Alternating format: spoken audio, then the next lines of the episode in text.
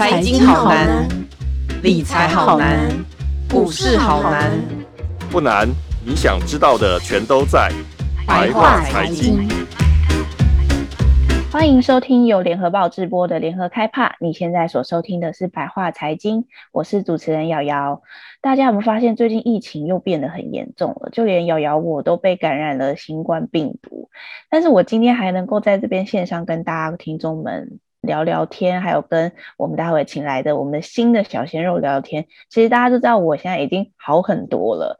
那其实现在除了防疫啊，然后消毒啊，戴口罩之外，其实很多人会借由买防疫保单来转嫁风险。所以，我们今天呢，请来我们新的金融小帅哥麒麟，麒麟来跟大家打招呼。好，Hello，大家好，我是麒麟。对，麒麟其实才刚到我们组没多久，但是呢，他就立刻要接手组写。现在最近许多防疫保单相关的专题，其实真的写得非常的好，所以我们今天特别呢，嗯、就请奇伦来跟我们聊聊关于防疫保单。最近真的是超乱，你有没有觉得真的是乱到一个爆炸？然后资讯又非常多，嗯、还有到底大家都在问我们。你知道上次上次我们进去公司里面，然后就有很多长官就跑来打电话来问我们说，啊，那个里面的长官都在问说，防疫保单该买哪一张？啊、你有没有被问过？你也被问到了吧？就是半夜突然接到电话，啊、然后就对对对，不是要我们写稿，他是要问我们还可以买吗？对，最近大家问 的其实也都是这个问题，所以奇伦，我问你一个最重要的问题。现在还可以买吗？然后还有，现在到底已经防疫保单是变成什么样子了？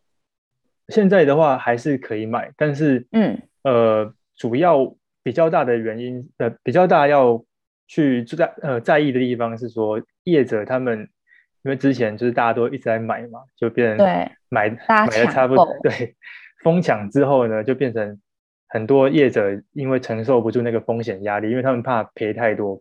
搞到最后自己反而是赔钱嘛？对，所以就是他们就一直不断在改版，对，先改版停售，停售。然后目前来看的话，就是民众会比较想要保的那种高理赔，就是确诊啊，或是隔离就拿到高、嗯、高额的那个理赔金的这、嗯、这种保单，已经大部分都已经先下架了啊。所以我们以前就是之前像那种台产之乱那时候，不是就十万吗？嗯、那种。就一隔离就 十万那种，当然已经过期了啦，连我的也都过期了。我那时候也去抢了台产一张，但是后来反正都过期了。然后，但现在那种就是应该奇伦意思也就是说，现在那种隔离一隔离就会给你一一次理赔金的那种已经没有了，对不对？已经就是基本上就是找不到了。然后呃，所以现在变成说，大家可以去看市面上的一些防疫保单啊，都会变成转而是往那种。医疗保障那边去做设计，医疗保障是指，比如说我如果住院就给我钱这样。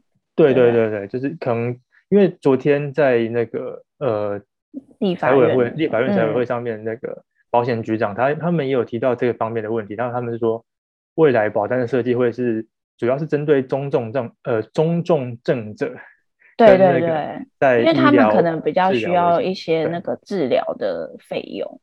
对对对，所以这部分的话，大家如果还想要去买那个防疫保单的话，就可能要去思考一下，说自己是不是比较风险比较高的那一组那个那种族群呢？嗯、还是说，如果只是轻症啊，或是无症状的，那就比较、嗯、就可能不是他们想要获得高理赔的那种需求，那就。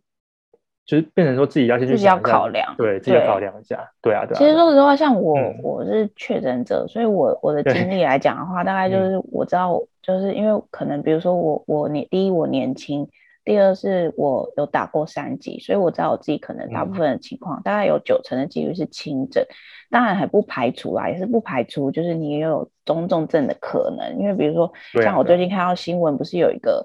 二三十岁，好像也是年轻的女生，然后她明明也是轻症，后来因为那个腹泻，就是拉肚子，然后拉到细菌感染，嗯、变成中重症，这种也是有可能。所以其实保险现在比较趋向是保障你万一转往中重症之后，你所需要的医疗的资源啊、费用，然后但是轻症的话，其实基本上现在大部分都待在家了，所以其实反而没有那么需求的保险的需求，对不对？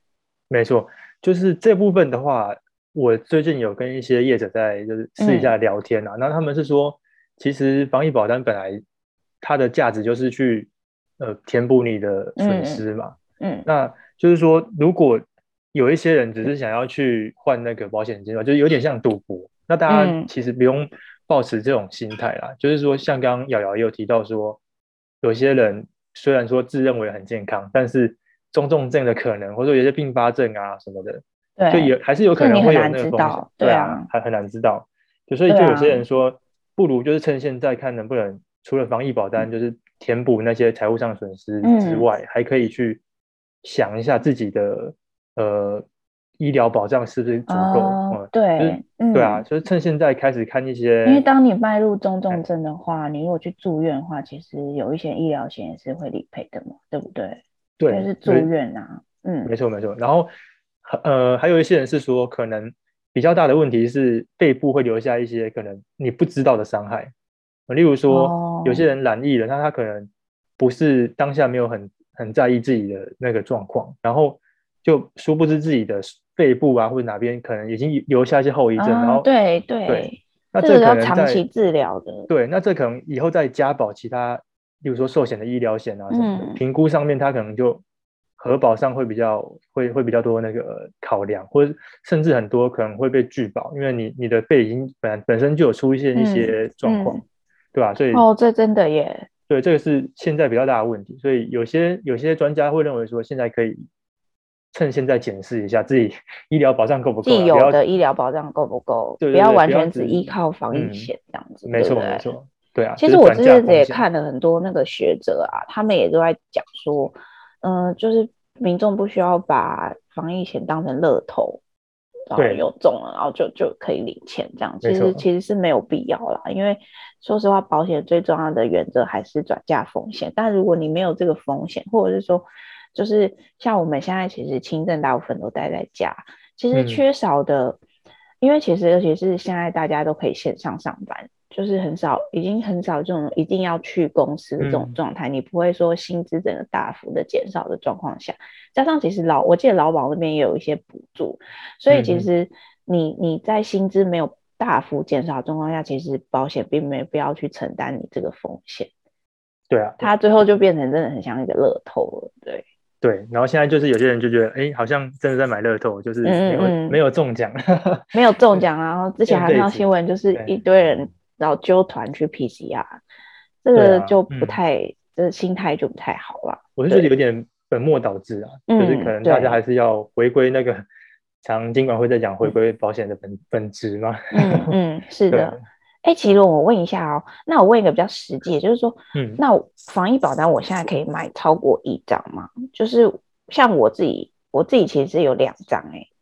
哦，可以啊，因为你自己都可以买两张，所以一定是可以，一定是可以买超。可是我之前看到有一些新闻，就是因为现在产险公司他们就是怕赔很多嘛，因为现在确诊的太多嘛，嗯、然后他们现在好像就一直在缩限，就是说什么只能买一张，有这种、哦、有这种事吗？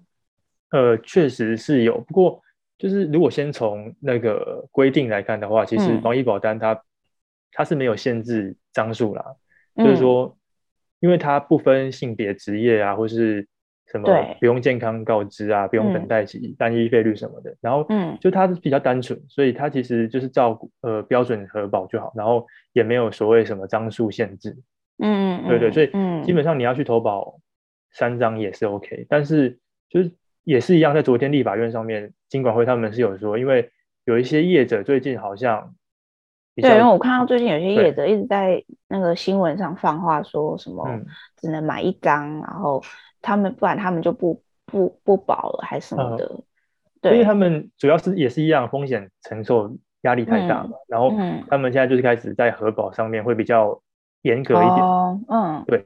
然后就是针对有一些重复投保很多家的保单的一些保护嘛，就是像像瑶瑶就这样，然后他可能就会说，嗯、那你已经重复投保过很多家，他就不让你承保。那嗯，这部分的话，金管会是说，他还是可以，就是有一个机制来确认客户是不是有有重复投保了。这个在核保程序上面，就金管会的说法，他们是觉得程序上没有不对，所以嗯，因为他所以如果说产险公司要用这种方式来。就是不让你投保的话，其实是也是合理的。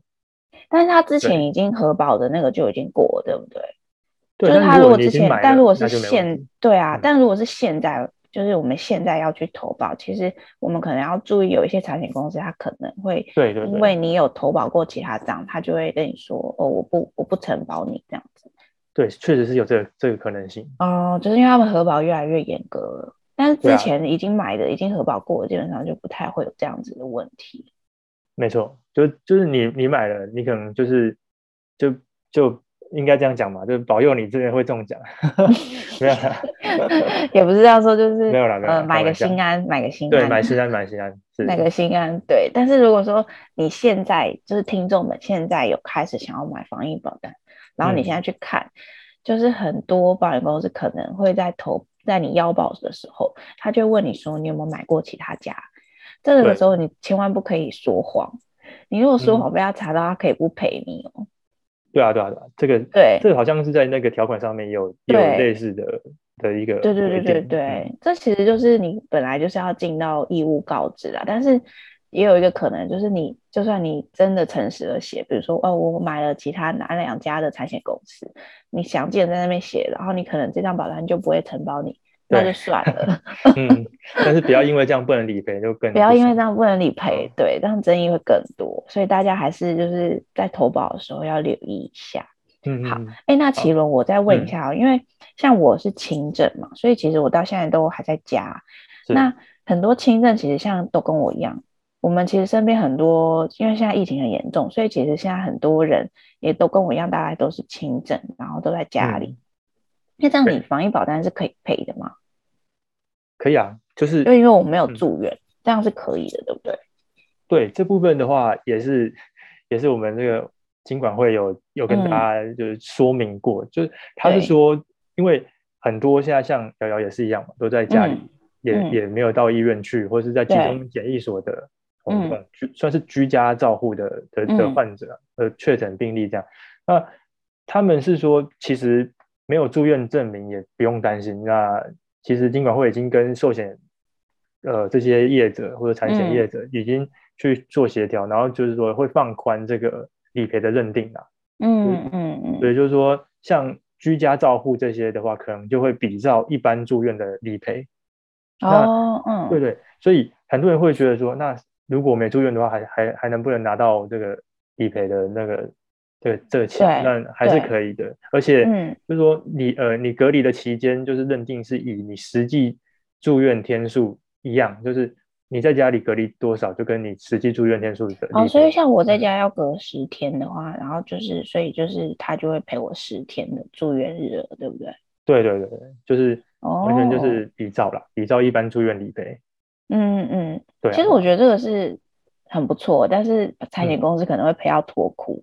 对，这后面呢可能会有这个这个讨论的。我们先先就这个。对，但是现在就是说，嗯，金管会已经放宽了，就是现在因应很多轻症都是在家里，所以就是基本上你隔几天，然后你呃住院日就赔几天这样子，对不对？对对，就就是比较，因为前阵子是都是放宽认定啊，然后不过要注意一下，就是有一些家长啊，嗯，可能。自己的孩子嘛，就最近有有蛮多学生都确诊，嗯，那对对对，很多很多小孩子在家里面，然后那个呃父母亲就是要被迫跟他们一起隔离。啊，对耶，对，那因为总不能丢小孩一个人在家里吧？对啊，对，就是还是要陪嘛。那这种陪同隔离的啊，就是可能他们是属于那种自愿隔离的哦，他是属于自愿的，哦。那这部分的话，大家要注意，就是这个。家长的部分，虽然你有买防疫保单，但是你还是不会被理赔。但是我想要问的是说，可是，嗯，小朋友如果确诊的话，嗯，家长如果是同住的人，嗯，不就会被列为亲密接触者？会不会？对，这这如果是如果是被框列到要去隔离的话，那那还是一样，就是照契约走嘛，哦，就是有有拿到那个隔离通知书，隔离单，嗯，对，隔离的，嗯，不论是电子的或是实体的，嗯，都还是。还是可以理赔嘛，但是如果说你是自愿，你还没有确诊，但你自愿去，然后你这你这部分的话就是不会被要照顾小朋友，要照顾小孩，只是自愿照顾小朋友。对，你没确诊，或是你没被框列要要要隔离的话，没有那些单据。对，我知道，可能因为有些是小朋友，可能他只是密切接触的，比如说他的同班同学，他的同班同学确诊了，然后他必须被列为隔离者，可是你总不能丢小朋友一个人在家，所以就是家长也会请假来照顾他，对对对，请假来照顾他。然后可是家长等于是密切接触者的的照顾者，照顾者，对对，所以就不多了一层没有办法，多了一层关系，对，就没有就没有办法获得理赔这样子。没错。哦，这部分所以这个这个真的要特别留意，对，就算说你有防疫保单，但不是说你自己隔离了，你就可以理赔哦。对啊，就是、我觉得刚刚娸雯讲到一个非常大的重点，就是你有没有单据？对，没错。你有没有隔离单？就是所有的防疫保单，其实它的条款里面都很清明清楚的写，就是你一定要凭你的隔离通知单。这也是为什么现在隔离通知单非常抢手的原因。我用抢手这个词，我用抢手这个词好像不太好啦。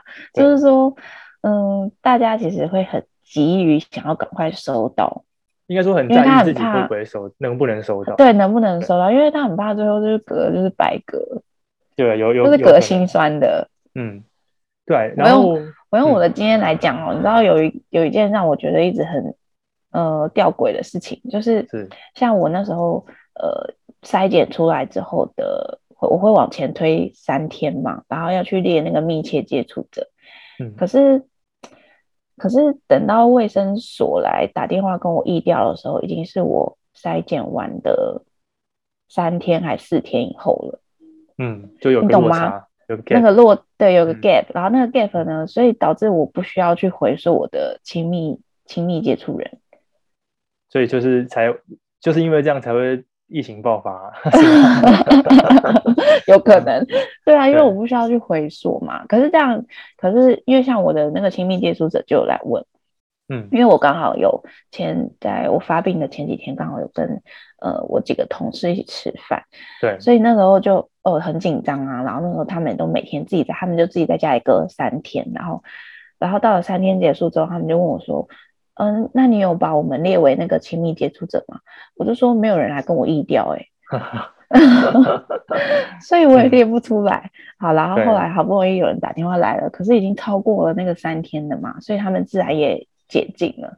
对但是呢，就是因为这样，所以他们也收不到隔离单，所以他们保单也都没有办法理赔，那他们自己就自己在家里隔了三天。好像是有有点，好，算了，不能说吃亏，就是没有确诊就是好事。对，至少就是安全呐、啊，对，不对？对对对，至少他们都没事，没，这是一个不幸中的大幸。嗯、但是他们就是问我说：“啊，那我如果被列为接触者，是不是可以拿隔离单？”我是说：“不好意思哦，因为他疫调已经太延后了，所以你已经不是接触者了。”没错，没错，因为现在就是说那个确诊人数太太多太多，嗯，一天就是一两万。然后呃，最近还有一个案例是比较不幸的是。有有一些人是他因为确诊然后过世的哦，对对，那他过世了之后，他马上就送去火化，但是他在他火化之前都没拿到那个确诊证明，或者是说隔离。哦天哪！对，可是可是确诊不是会在那个那个健保快易通上面啊？我知道他可能病病症，因为他的那个太快了，太快了，他马上。就不幸就是连 PCR 出来都还没出来，对，就离世，离世之后就马上送去火化了。那家属是认为说，哎，那这个如果没有办法证明的话，可不可以理赔？嗯、那这部分的话，有些产险公司他们是说，这就是没办法，还是一样，就像我们刚刚讲的，照白纸黑字，就是有那个通知单才可以理赔，不然的话就变成说，啊、有可能是家属自己在主张的，那这个就无凭无据了，所以这部分、哦、其实。保险公司理赔还是要看证据啊，你总不能我们自己主张说，对我有确诊。对啊，所以就是为了避免这些问题，啊、可能还是会有一些人会是被牺牲掉嘛，或者说可能是一些弊端这样。所以意思说，如果因为现在就是很多人会说什么哦，那我快筛阳性，我就是确诊，这样也不行，对不对？不不行不行，就是一定要有那个证明，一定要去做 PCR。对对对，快筛的话有可能会是失准的嘛。哦，对对对，对。对嗯，好、哦，所以就是说，如果说我这边就是有一个心心得啦，就是说，如果、嗯、如果你现在有防疫保单的人，应该绝大部分人都会去做 PCR，你知道为什么？就是因为为了要拿那个证明啊。你如果没有，啊、你没有做 PCR，然后你你就自己关在家待个五天十天，其实也是可以哦，我不是说不行哦，嗯，就是你如果自己在家里居家快筛，然后阳性，然后你就没有要去做，你也你也不跟别人讲，然后你也你也不去做 PCR，你就是自己在家，然后乖乖一个人，然后在这边待个五天十天。然后等到阴性，对，病也好了，然后阴性，然后你就自己再出门，其实是 OK 的，并没有跟你说不行。但是很多人为什么抢着做 PCR，其实也不是很大原因，是 有防疫保单呢。对啊，就是你要凭着那个你才能理赔。你如果光拿光光跟保险公司说我快筛有信哦，这样子保险公司说就没有证据啊，对啊，对啊，就有可能造假。对，所以其实应该很多很多人其实抢着做 PCR，大。嗯，我不能说不能说大家都是为了拿防疫保单啦，但是其实应该很不很多部分的人，就是你如果要有 PCR 证明，然后你要拿到隔离单，你才有可能真的拿到保险理赔。没错，就是这这点是蛮重要。如果有对有保单的人，对啊，对啊，如果保单的人，哎，那启伦，那我再问一下哦，因为我们刚刚讲到这个啊，嗯、那现在有一些那个地方政府首长。开始在喊说要以筛代革啊，然后，嗯，因为我觉得现在你看，现在我们现在疫情越来越严重嘛，所以其实现在政府的量能，其实它 PCR 的量能，还有它发隔离单的量能啊，还有甚至它卫生所基层人员的疫调的量能，其实已经一直在减缓。你有发现吗？就是它的时间越来越慢，所以我觉得会不会有可能，就是如果说未来将将来就是以筛代隔的话。嗯，那会不会其实防疫保单就不赔了？对，就不赔了，对不对？就是会有这个原因，嗯、对不对？所以这大家真的要留意耶。就是以塞代隔的话，因为这部分蛮明确，就是包含到财险公司啊，或者说金管会，我我自己去问啊，他们是都说就是明确就不会赔，嗯、也不会从宽认定，因为现在就是说，第一是保险公司自己本身有一些压力嘛。嗯，所以说他们他们财务上会有一些挑战，这样。嗯，那再来就是说，因为以塞代隔的话，就变成你没有格了嘛。对，就你没有隔离造成的损失，所以你基本上、哦、对耶。对。那如果以产险，他们是以填补损害填补，对损害填补的这个原则来、嗯、来去出发的话，嗯，基本上你没有你没有去隔离就没有损失，所以也没有也没有造成那个理赔的那个要件这样。因为你没有自己在家里啊，你没有你没有被受到人身限制。对，没错，你只是去筛而已，所以就对明确就说这这部分是不会去理赔的。那这个哦，那真的大家现在有防疫保单，真的要非常留意政府的政策，嗯、因为我真的觉得有可能有可能真的往以筛代隔的方向。我前阵子其实我前几天也看到奇伦有写的一个新闻，嗯、就是。就是说，其实金管会也已经下令，就是说未来不会再做太多的防疫保单的放宽了。对，对对，就是其实这阵子政府已经做了很多的防疫保单的放宽理赔，嗯、其实已经让产险产险业者，不管是产险还是寿险，其实他们都承受到了很大的压力。嗯，那样子的理赔压力其实已经影响到保险公司未来可能的财务结构，所以其实。这个东西可能未来，就算你看现在政府接下来要以筛代割，或甚至是呃未来政府说我们，因为你看现在现在政府不是有那个自主通报系统吗？对，那那个通报系统，我看到我不确定我看到的新闻对不对，但是我看到那个自主通报系统里面就是有写说，就是他们不会政府不会再发居家隔离单，是真的吗？所以呃，他那个意思应该是说。你确诊了之后，你自己去跟中央那边去要资料，去没有去去填说，哎，你那些确呃亲密接触者啊，有谁有谁，就自主通报，对，自主通报，嗯，对。那这部分的这个状况是，有些有些人会不会就有些人会认为说，这样会不会又造成说，哎，理赔上又变得很大，因为很难认定说是哪些是有框到，哪些是没框，可能可能就会变成理赔变更多了。哦，你说因为自主填的，对啊，因为是让保护让让那个民众自己去填嘛。哦，有个有一个所谓九宫格这样子。嗯嗯。那呃这部分好像产险应该说金管会跟产险公司他们有有开始在这边做讨论了，就是说有没有办法定一个配套啊，或是一个标准，然后之后可能会公布说，那这个部分可以怎么样去做理赔的界定这样，不然如果真的都是。都是以他们自己填的为主，那、啊、那可能保险公司会赔。那这样如果是我，我就是找把我身边所有人填上去。对啊，对不对？就是就是大家一起隔一隔啊。没错没错。对，而且现在才三加四而已，其实隔个三天也还好，很快啊。然后你知道通知书都还没拿到，你就可以解除了。对，现在很多都是这样子。对，所以会有很多的呃，可能在保嗯，对，在这个理赔上面，可能保护有买有买保单的人，可能自己要自己先去看一下，说目前哪些政策的调整。那就以免说到时候，哎、嗯嗯，你去申请理赔的时候，发现你其实不符合理赔的的标准啊，或什么，嗯嗯，嗯，可能要稍微去留意一下。所以就像奇伦刚刚讲的，就是我们像以筛代隔啊，就是未来未来如果政府要走向说快筛阳性就代表确诊，就以确诊自己处理。然后因为我看到政策好像是说，他们未来会走向就是说，嗯，比较像国外那样，你自己嗯。快筛，然后阳性之后你就只在家里五天，他也不会框列，他也不会给你电子围篱，什么都不会，他就是你就自己在家五天，然后五天后你就自己出来，大概就是这样子的的概念。然后他可能连居家同居家隔离单都不会发，什么关怀包更不用说了。所以呢，像这种政策未来开始实行下去之后，你防疫保单很有可能就真的赔不到。有可能啊，就是所以有些有些业者会认为说，那可能因为。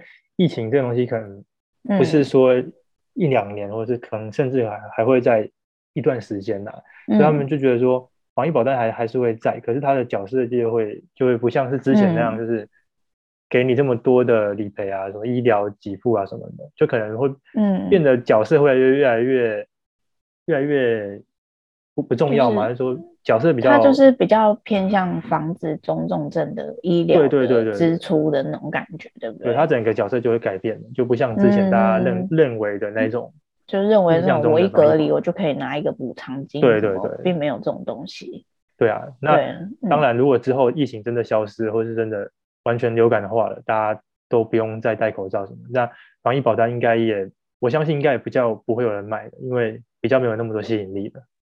对啊，当然了。是对啊，而且你又知道自己就是未来未来如果政策甚至是不用隔离，因为我前天听到好像说我们政府已经开始要，嗯，看新闻啦，好像是说政府要开始要往零隔离的脚步去了。对啊，那、啊、你未来零隔离，那你更不用赔了。对啊，所以就是要稍微留意一下，因为现在政策真的变动太快，每天都在、嗯、都有新的措施出来。对，好，哎，那奇伦，我们来讨论一下。嗯就是你刚刚前面有讲到，就是呃，其实现在确诊的数目一直不断在飙高嘛。嗯。那我们刚刚其实有讲到说，哦，我们一直在喊说寿险公司啊，或者产险，主要其实主要是产险啊，因为产险大部分的规模并没有这么大。像寿险，我们知道的规模会比较大，他们的钱也比较多。但是产险真的，嗯、呃，在这一波的疫情，他们其实扮演了很重要的角色。他们其实卖了非常非常多的防疫保单，但是现在就大家问说，那我们那些产险公司还撑得住吗？你会怎么观察？因为应该是说有有那个就有财务压力，嗯，但是嗯，目前的话，因为主要是说理赔的还理赔的进件量还没有真正的发酵啦。嗯嗯，就是说现在因为现在都是比较算是落后指标吧，因为对。大家其实都还是等割完呐、啊，就是等到自己身体比较好，或者是隔离完才会开始想要申请理赔。就是说出关了嘛，他可能就是 已经。我觉得还有一个关键，我觉得还有一个关键是那个居家隔离通知书一直没有办法顺利的发出来。对啊，对啊，对啊，所以 就是动作太慢。对，后面后面慢慢慢慢就会压力就会更大。嗯，那对，昨天那个经管会那边。就是主委啦、嗯，他也是有提到这个问题。嗯、他说，确实是有疑虑，但是目前还不能说是岌岌可危、嗯。就是说目前还没有说还没有危机啦，但是就是，嗯，第一是要密切观察，嗯、那第二就是说，这些产险公司其实他们的资本市足率是还还 OK，看起来是有有些是还 OK，对，嗯、有些大大家都是几百甚至上千的，嗯嗯，对，就比较压力的压线压力上面来讲，目前财务压力是。感觉听就官方说法是还还可以 cover，、嗯、对、嗯，但是比较担心的是后面的确诊数如果一一旦飙高到，嗯，例如说像昨天一天二十万那种，一天二十万，或者说以后整个台湾如果有七百万或是可能几百万人都确诊对，那就是昨天有委员去算了一下，大概整个理赔多，大概会最高会多少？就算一算完用七百万的确诊数去算，嗯，大概会赔到九百亿元左右。哦，那是很大一笔耶。对，九百亿元，但是如果相较来看，我们产险业整体目前的一些准备金什么的，嗯，大概加加在四百多亿，所以其实是有一个落差的。哦，因为你要赔到九百亿，但是现在准备金只有四百亿。如果说以准以以准备金要去 cover 的话，其实其实是会有点 cover 不了。嗯，对对对，嗯、所以就是目前来看的话，确实好像真的是有有有一股压力，就是在产险业者这方面。对啊，其实我觉得这可能会，嗯、呃，我自己比较悲观一点，我觉得有可能会产生一个，嗯，那叫什么啊？达尔文效应吗？啊、太深奥了。淘那个是物种淘汰的物竞天择，你知道？然后后面就是你知道，就是那个有一些比较小的产险公司，或者是比较呃财务上有财力上比较弱的产险公司，很有可能就因为在这一波的状况下淘汰。是我自己觉得是有可能啦，嗯、当然就是大的那几个大的产险公司，其实基本上不需要太担心，主要是因为那些大的产险公司可能它有些在金控，对，在金控里面，你知道有其他的子公司可以支撑它。是，但是那些比较小的产险公司，我觉得可能有需要真的好好的观察一下，关，关心一下，嗯、对对，关心一下。嗯、而且不过。我有我另外一个想法啦，就是虽然说大家都觉得说哦，产险公司会赔到脱裤啊，嗯嗯，但其实主要是看，其实产险他们还有其他的业务啦。他们除了卖防疫保单，他们还卖了车险呐、啊，还有火险呐、啊、旅平险呐、旅平险。虽然旅平险现在已经就是基本上是零，但是呢，还有产险跟火险，所以他们其实在其他的保险里面还有其他的收入，就是就看就是基本上公司要怎么样去达到那个平衡。对对，我觉得这个还蛮蛮重要的。还有他那个风险未纳量到底算的对不对？他如果风险未纳量算错，嗯、那就真的 GG 了。对。但还有另外一个方式啦，就是可能靠股东来做现金增资，嗯、这也是也是一个哦，就产险公司的股东的，对了，对，叫他拿钱出来增资这样。对啊，但这部分就可能会有一些，可能股东会有一些意见嘛，所以一样就是。官方这边是建议，应该说呼吁股东要还是要挺起身来，对对对，就是扛下一些就财务上社会责任那样，扛下一些企业社会责任，没错没错，对啊。那其实人家出来做公司也不是出来开公司也不是，对啊，也不是来跟你那边做公益的，对不对？对。但启伦，我想问的是说，那大家其实最担心的是说，如果你产险公司。嗯，面临到一些财务危机，会不会最后赔不出来那个保护的钱？嗯，这我就不敢说会不会赔不出来，因为因为如果真的赔不出来，我觉得应该会是会是一些可能理赔争议升级版的理赔争议嘛，或什么，因为有点像违约了嘛。对那目前这个是没有发生的，嗯、所以我我不敢说会不会。真的赔不出来。基本上，目前我们在台湾的保险史上还没有看到有产险公司赔不出来的状况。对啊，所以我我个人只有看到有寿险就是倒闭啊，嗯、就是寿险被接管这样子。对对对，对，但是还是有看到。对啊，有安定基金，所以其实保护们不用过于担忧，但是也不要把保险当成一个乐透。真的，我们前面讲的，就是、对，没错。对，啊、嗯。哎，那请问可不可以、嗯、呃建议一下我们，就是我们这些听众啊，就是说如果我们要申请理赔的时候，是不是要留意要准备哪些东西？就说哪些文件嘛？嗯嗯嗯嗯，是是是，呃，主要还是刚讲的那个比较关键的，就是一定要有那个隔离通知书。嗯，这个是超关键。对，这这是关键中的关键，如果没有这张，你就可能。就你就白隔离了。对，这个就是必要文件啦。那就是说，以现行作业来看的话，通常卫生卫、嗯、生单位他们发的隔离通知书，很多都是简讯跟那个。对，像我就是说要简讯，或是电子式的隔离通知书嘛。对啊，它有一个连接。对，但是他给我一个连接，然后我自己要上去看，对对对，然后下载。没错，那呃。虽然说是电子的，不过你还是要自己去印出来。为为什么？对，因为这个就是他还是要拿给保险公司的。哦，是哦，所以，我还要去印出来。对对对，然后你印出来之后呢，你还要去那个卫生所那边盖证明章。哦，怎么这么麻烦？对对对，就有点像医疗理赔要有医师证明一样，然后这样、哦、真的、哦，对，保险公司才会有有一个依据可以理赔。啊，所以我不能把链接给保险公司就好了。呃，就可能怕会有一些造假或什么。哦、对啊，对啊，对啊。然后建议是收到后的三天内就赶快去下载，不然有一些会有下载期限。限制哦，奇伦这个讲的真的超重要。你万一就是想说啊，收到简讯，然后就放着，然后就不理他，那你就可能过期，然后再等下，就可能应该还是会补发啦，只是就是会比较麻烦，很麻烦，对，对真的要赶快下载下来。对啊，那因为虽然说电子的也是可以是去做认证，但是还是要还是要把它印出来，这这部分大家要去注意一下。嗯，对啊，哦，所以还是要印出来哦。要印出来，对对对。哦，真的啊？那我我是不是 因为每天的那个政策上有一点有点不太一样？因为现在我知道现在政府都是发电子的，就像我像我也是说电就是电子简讯，就简讯，然后有一个链接，然后叫我点进去，然后输入我的密码，然后输入之后我就看得到了，然后我就赶快把它下载下来。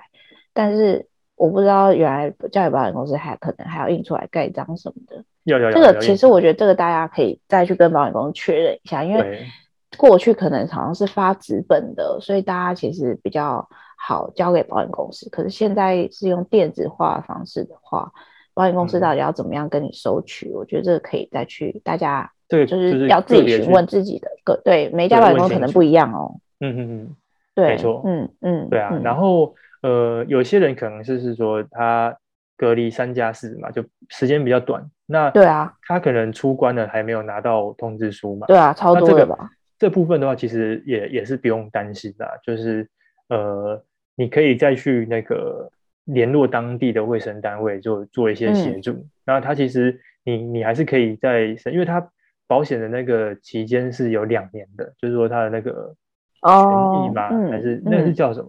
等下再查一下。就 是保险的那个。请求请求权，对对对，保险的请求权是有两年的，对对对，所以嗯，其实你出关了还没拿到通知书也没关系，嗯、就是可以就再等一下，对，日后有收到，对对 对，就不用担心了，就还是可以依照条款去做理赔。我觉得比较心酸的是，嗯，就是搞到半天，最后其实你完全没有被狂列，对，那就是乌龙，真的是个乌龙，你等半天也等不到。对啊，就是。很各种状况都有啦，所以大家真的不不论是只有隔离或是有确诊，都是还是要问一下，嗯、反正没办法理赔。嗯，对啊，对，嗯，好，感谢奇伦今天给了我们非常多，就是我们觉得很有效的资讯。其实现在现在确确诊的疫情这么严重，然后确诊的案例又那么多，其实大家会很心慌啊。嗯，其实我我会建议说大家不要心慌，因为其实。呃，现在的政策，其实就是一开始确实是会心慌，可是其实呃，现在的政府已经开始改变了他的一些政策，就比如说哦，你快筛阳性才可以去社区筛检站，我觉得这是算是还 OK，因为像之前我那时候是真的是连社区筛检站就是完全爆满，大家都是就是为了没有买到快筛试剂，所以就去社区筛检站，哦、但现在是已经要求是要快筛阳性才可以去，所以其实。呃，几率其实通常我认为快筛阳性之后确诊的几率其实是非常高的，所以其实大家还是要稍微有点警觉，嗯、但是不要太恐慌。然后如果有防疫保单的，嗯、真的一定要去一下 PCR。